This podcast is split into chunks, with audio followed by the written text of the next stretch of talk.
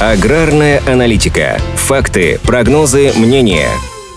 По итогам текущей уборочной кампании в России планируется собрать сахарной свеклы не меньше, чем в прошлом году. Тогда урожай зафиксировался на уровне 41,2 миллионов тонн. В этом году Минсельхоз прогнозирует на 300 тысяч тонн больше. Эксперты и аналитики тоже поддерживают оптимизм министерства и сходятся во мнении, что есть все предпосылки улучшить прошлогодние показатели по итогам сезона. Тем более урожайность в рамках стартовавшей уборки урожая пока превышает 500 центнеров с гектара, а где-то даже 600 центнеров с гектара. Это почти на 15 15% выше, чем год назад. И если тенденция сохранится, то общая цифра будет еще больше, чем ожидается. Многое будет зависеть от погодных условий. В некоторых регионах из-за большого количества осадков у собранного урожая обнаружилась довольно низкая сахаристость. Но доля такой сахарной свеклы намного ниже, чем в прошлом сезоне. В целом, при сохранении текущей погоды с достаточным уровнем тепла и отсутствием мобильных осадков, сахарная свекла сохранит все свои качества. В России большая часть сахарной свеклы растет в центральной части – 54% от всей площади посевов. На втором месте юг России – 21%. Хорошие виды на урожай имеют в регионах Черноземья, особенно в Белгородской и Воронежской областях, а также в Краснодарском крае. В отдельных хозяйствах урожайность достигает 700 центнеров с гектара. Это очень высокий показатель. С ростом сборов сахарной свеклы увеличится и производство сахара. В 2021 году его объем составил 5,6 миллионов тонн. Теперь же аналитики Института конъюнктуры аграрного рынка ИКАР ожидают около 6,5 миллионов тонн сахара. При этом аграрии надеются, что хороший урожай этого года не станет причиной резкого падения оптовых цен.